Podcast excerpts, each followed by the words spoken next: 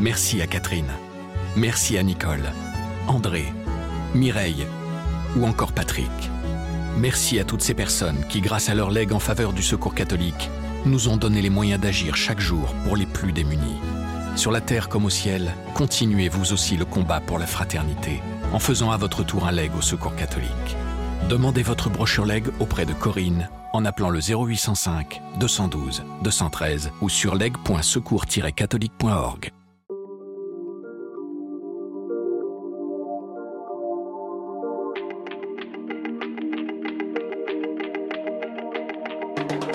La transe nous emmène dans des domaines et des états qui sont tellement déconnectés de cette réalité que si on n'est pas bien ancré, ça peut nous faire disjoncter. En 2001, Corinne Sombrin s'est rendue en Mongolie afin de réaliser un reportage sur les rites chamaniques pour la BBC. Lors d'une cérémonie, elle entre en transe, envoûtée par le son du tambour. La communauté la désigne alors comme chamane. Corinne Sombrin est d'abord très déconcertée par ce nouveau statut. Mais au fil des ans, elle va apprivoiser l'état de transe et essayer de comprendre scientifiquement les ressorts de cette expérience intérieure. Je m'appelle Malotresca. Je suis journaliste à La Croix et j'ai rencontré Corinne Sombrin. Dans ce podcast, des personnalités qui ont fait l'expérience du danger nous confient leurs grands questionnements spirituels. Vous écoutez la troisième saison de Place des religions.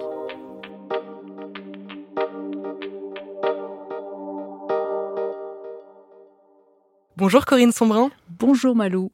On pourrait difficilement le soupçonner en vous voyant euh, aujourd'hui rêver comme ça avec votre jolie veste cintrée, mais vous êtes euh, reconnue comme chamane par des chamanes de Mongolie et vous êtes aussi euh, écrivaine voyageuse.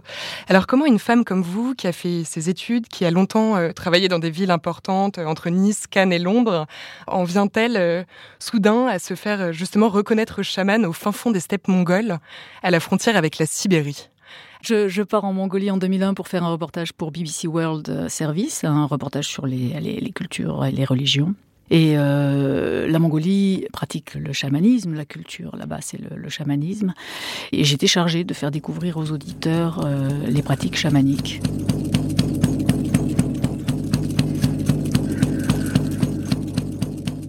En Mongolie, j'ai appris en arrivant sur place que le chaman utilisait un gros tambour pour accéder à ce qu'ils appellent la transe et que cet état de transe euh, leur permettait d'accéder au monde des esprits. Tout ça été très obscur encore pour moi. Et donc, euh, grâce à une amie mongole euh, qui est Naradash, j'ai pu aller rencontrer des chamans. Et donc, ce chaman commence à jouer du tambour. Et, là, je, voilà, j'ai un effet auquel je m'attends pas du tout. C'est-à-dire que je me mets à sauter, bouger.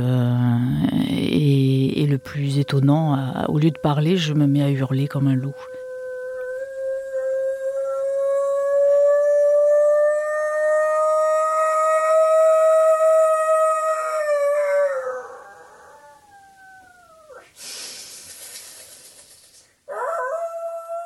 Plus flippant, c'est que j'ai conscience de ce qui se passe, je me vois en train de faire ce que je fais. Et j'en ai un besoin irrépressible en même temps. Hein. J'ai tellement besoin de faire ce que je fais, donc euh, pousser des hurlements de loup, que j'arrive pas à m'arrêter. Et donc en sortant de cette expérience qui pour moi reste traumatisante, je réalise ce qui vient de se passer, je me suis dit c'est quand même très très bizarre.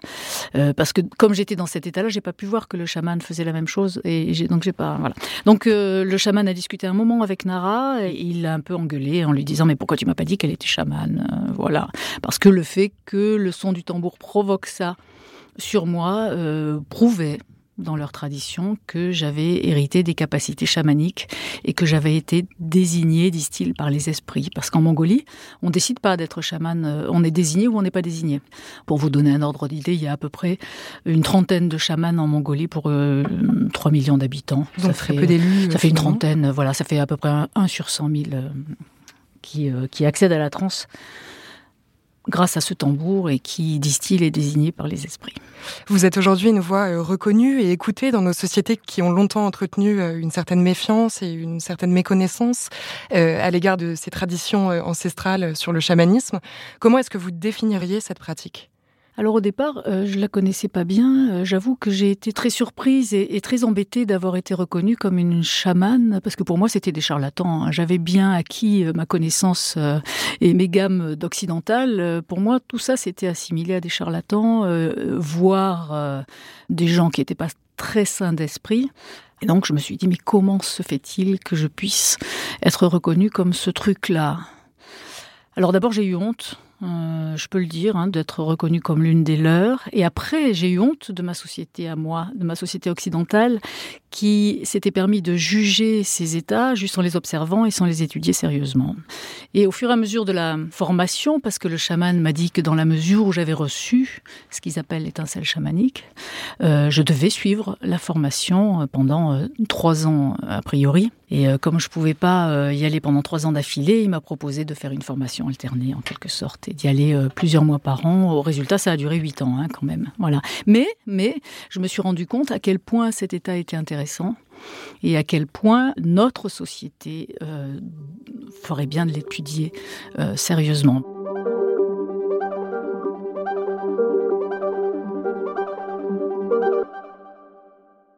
Ce moment où vous êtes entré pour la première fois en transe, vous n'aviez pris aucune euh, substance euh, psychoactive. Est-ce que vous pourriez nous redire euh, vraiment ce que vous avez ressenti à ce moment-là? Vous nous parliez d'un besoin irrépressible de faire le loup. Oui, d'abord, mais mon corps s'est mis à bouger euh, alors que je m'y attendais pas. Je me suis mise à, frapper euh, sur mes cuisses avec mes mains sur mes cuisses. Je me suis mise à, euh, trembler d'abord, à tel point que Nara m'a dit après, parce que sur le moment je m'en rendais pas compte, que les, les Mongols qui assistaient à la cérémonie ont conseillé à Nara de me faire sortir de la cérémonie parce que j'avais peur, tellement je tremblais. Et voilà, en fait c'était déjà les effets de transe. Et après ça s'est traduit en sautillement et puis après euh, les hurlements de loup sont venus. Et puis j'ai eu des visions euh, qui étaient les yeux fermés, euh, qui étaient les visions d'une porte dans le son. J'avais l'impression que si je passais cette porte dans le son, j'allais passer dans une autre dimension. Le chaman a arrêté la cérémonie.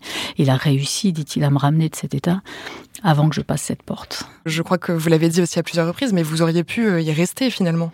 Alors eux disent qu'on peut perdre son âme. Et si on a perdu son âme, ça veut dire qu'en fait on est, on n'a plus de conscience de soi. On pourrait rester prostrés, euh, parce que pour eux, quand cette âme s'en va, on n'est plus habité par cette âme, et donc pour eux, c'est comme équivalent à la mort. C'est quelque chose de très violent que vous avez vécu, quelque chose d'extrêmement déroutant pour nous. Est-ce que vous avez une explication aussi euh, à cette transformation en loup?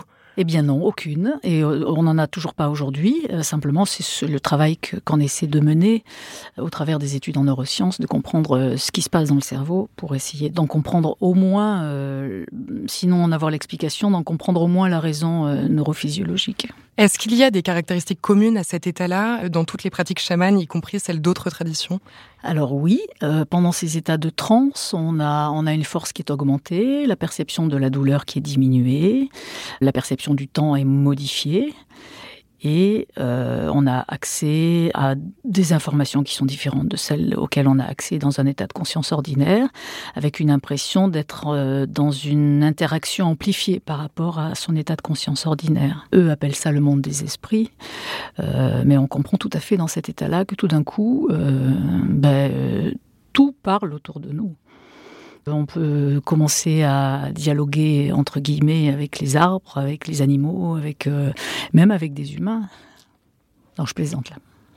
Et comment est-ce qu'on se sent après une telle expérience Vidé, incrédule, apaisé euh Lors d'une première expérience, quand on n'est pas prévenu, on se sent surtout inquiet. On se dit comment j'ai pu euh, sentir à ce point que mon corps se transformait, que j'avais l'impression d'être un animal. Alors c'est pas toujours un loup, hein, ça dépend. Après, au fur et à mesure de la pratique, il y a des tas de transformations qui interviennent avec différents animaux ou personnages. C'est pas toujours un animal, ça peut être un personnage. Et c'est ce que eux appellent la transe de possession, ils disent que, en fait, un esprit vient vous vous posséder pendant cet état de transe et vous donner ses pouvoirs. Voilà, parce que le chaman euh, en soi n'a aucun pouvoir sinon celui d'accéder à la transe. Et en fait, c'est la pratique de la transe, en étant possédé euh, par différents esprits, que le chaman va acquérir euh, ses capacités.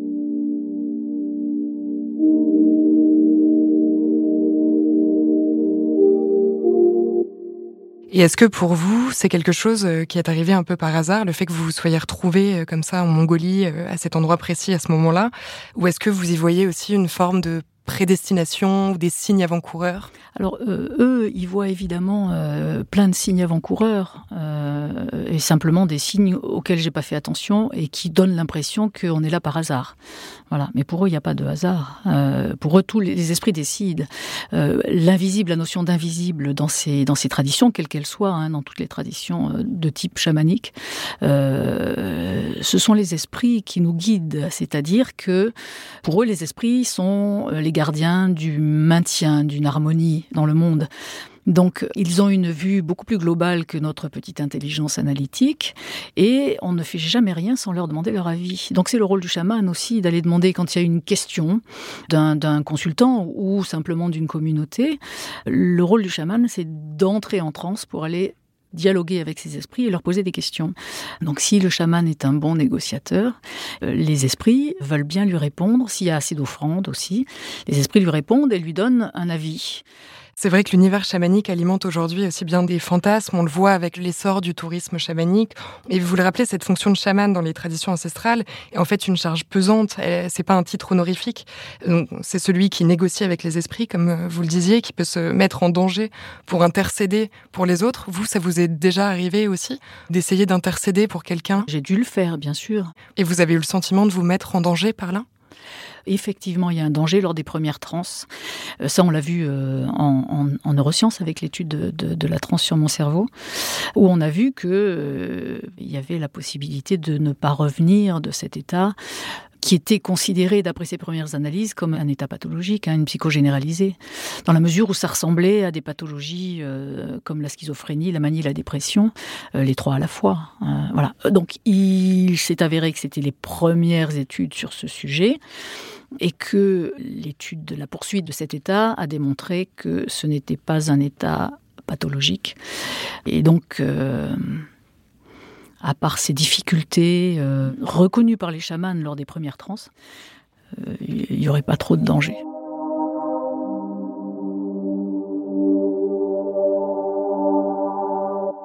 Et donc pendant près de huit ans, vous avez appris, euh, donc aux côtés non pas de, de Balgir, mais d'Enketouya, une autre chamane euh, éleveuse de rennes, à maîtriser ces phénomènes-là. Est-ce que ça a été fastidieux pour vous d'en comprendre euh, un peu les clés dans votre cerveau? Comme tout apprentissage, ça a été difficile de pratiquer la transe dans un environnement étranger, bien que bienveillant.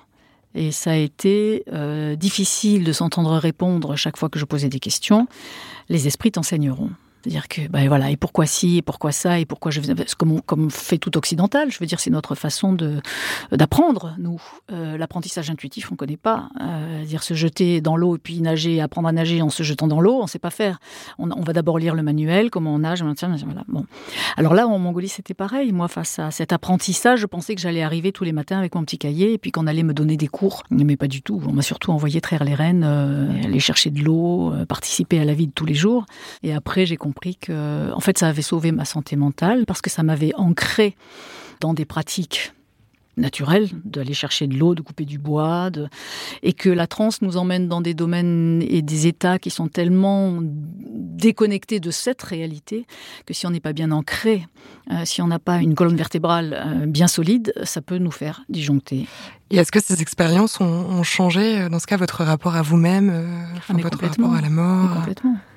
Complètement. De par le fait de ce qu'on vit euh, pendant les trans, tout d'un coup, on a accès à, un invisible qu'on voyait pas avant, dont on n'avait absolument pas conscience avant. Euh, il se passe des choses. Euh, il y a des plein de choses qui se baladent dans l'invisible, plus les informations auxquelles on a accès, plus le plaisir de discuter avec ce qui nous entoure et d'avoir une une relation amplifiée à ce qui nous entoure, d'où l'intérêt, nous, qu'on trouve dans le développement de la pratique de cet état pour une majorité de gens, pour changer notre rapport au monde.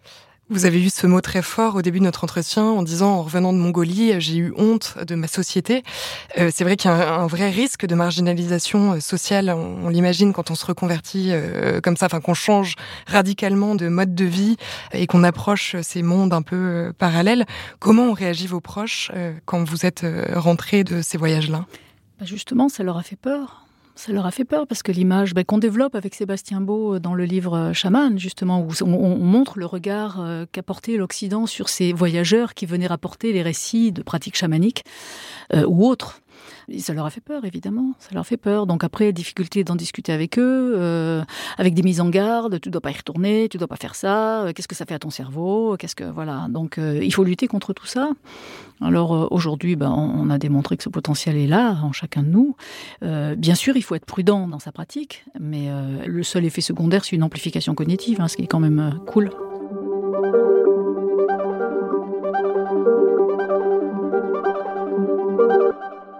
Et en 2006, vous avez donc décidé de collaborer avec des chercheurs pour comprendre les mécanismes cérébraux euh, liés à ces états-là. Qu'est-ce que vous recherchiez en, faisant cette démarche avec, euh, on peut le rappeler aussi, mais d'éminents spécialistes euh, comme le neuropsychiatre Pierre-Florent Henry J'étais très embêtée par l'image que l'Occident avait de ces gens-là et comme ces gens-là m'assimilaient à eux, j'étais très vexée euh, que des gens puissent avoir ce regard sur moi, bien sûr. Et donc, pour moi, la seule façon de convaincre euh, l'Occident et de changer l'image de ça, c'était de passer par le seul langage que euh, l'Occident entend aujourd'hui et accepte. Et c'est le langage scientifique. Donc, je suis allée voir des scientifiques. Ça a été vraiment assez épique. Bah, le premier que je suis allée voir, c'était mon médecin de famille, en quelque sorte. Et à la fin de l'entretien, il m'a donné une carte et c'était la carte psychiatre hein, quand même. Voilà, donc heureusement je me suis pas arrêtée là et j'ai finalement rencontré des chercheurs comme le euh, docteur Pierre Etévenon, qui a été le premier à bien vouloir euh, m'écouter sans m'envoyer chez le psychiatre. Et c'est là qu'il m'a dit mais euh, si vous voulez qu'on puisse faire un électroencéphalogramme de votre cerveau pendant l'état de transe, il va falloir vous passer du tambour parce que euh, ça bouge trop. Et ça, c'est incompatible avec les conditions euh, techniques d'enregistrement d'un électroencéphalogramme où on a des électrodes sur la tête qui sont reliées à un ordinateur, enfin à l'époque. Et c'était, c'était absolument incompatible. Donc il m'a mise devant euh, un fait. Il m'a dit ou vous arrivez à déclencher la transe par la seule volonté? À ce moment-là, on pourra essayer de faire un EEG. Ou alors ce sera pas possible de faire un EEG. Voilà. Donc ça, ça a été le départ d'un premier challenge euh, que j'ai dû relever sans savoir comment j'allais faire et que j'ai réussi à relever. Euh, donc voilà, quelques semaines après, j'étais capable d'induire la transe par la seule volonté. J'avais plus besoin du tambour. Et à partir de là, je lui ai fait une démonstration. Il m'a dit là, c'est bon. Donc il a contacté euh, quelques chercheurs dans le monde de sa connaissance. Il m'a dit ce sera probablement pas en France. Et donc je me suis retrouvée à Edmonton, au Canada, chez le, dans le service du professeur Florent Henry, qui était un hôpital psychiatrique, hein, bien sûr. Mais enfin au moins, je serais fixée sur cet état.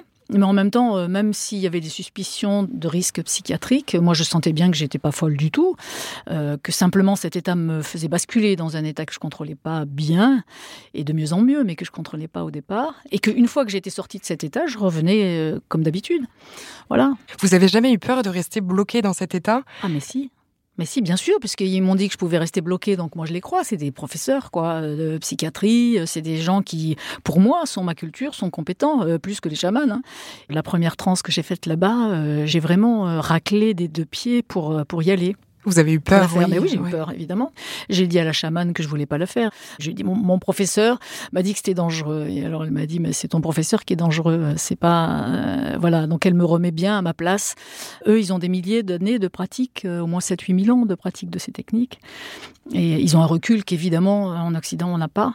Et elle m'a rassurée. Euh, et puis elle était là. Elle m'a dit, est-ce que tu es déjà parti en transe? Et je t'ai laissé tomber Est-ce que ton âme n'est jamais revenue? Est-ce que tu penses vraiment que ton âme va pas revenir, je suis là de toute façon. Enfin bref, voilà. Quand on voit même les vidéos de, des images médicales que vous rediffusez pendant certaines de vos conférences, quand vous faites le loup, on voit votre voix, votre regard, mm-hmm. votre, votre attitude se transforme complètement. Oui, oui. Et c'est très impressionnant. Euh, mais, mais c'est chouette hein, au final. Mais pour nous qui sommes là encore euh, très loin de tout ça, est-ce que ce monde des esprits dont vous parlez, est-ce que vous le considérez que du coup ça relève d'images qui sont fabriquées par votre cerveau ou est-ce que euh, vous postulez quand même leur expérience réelle euh? Bah, Ce sont certainement des informations que mon cerveau traduit en images. Voilà, ça c'est probable parce qu'on a tous, toutes les personnes qui sont en transe, ont accès à des images, à ce qu'on appelle des messages. Alors c'est des messages qui viennent bien de quelque part, euh, voilà. Donc on pense qu'il y a un, champ d'information autour de nous qui nous permet d'accéder euh, à ces informations. Alors comment elles se traduisent dans le cerveau? Bah, Ou par des images en fonction de la culture de chacun. Je pense qu'elles se traduisent dans des, des formes différentes, euh, ce qui fait que ça complique un petit peu les choses. C'est-à-dire que c'est pas parce qu'on a une image que ça veut dire telle information. on a une image par personne et chacun va traduire une information dans l'image qui lui est la plus appropriée ou qui est la plus appropriée euh, à, la façon dont son cerveau va la traduire. Ce serait trop simple sinon.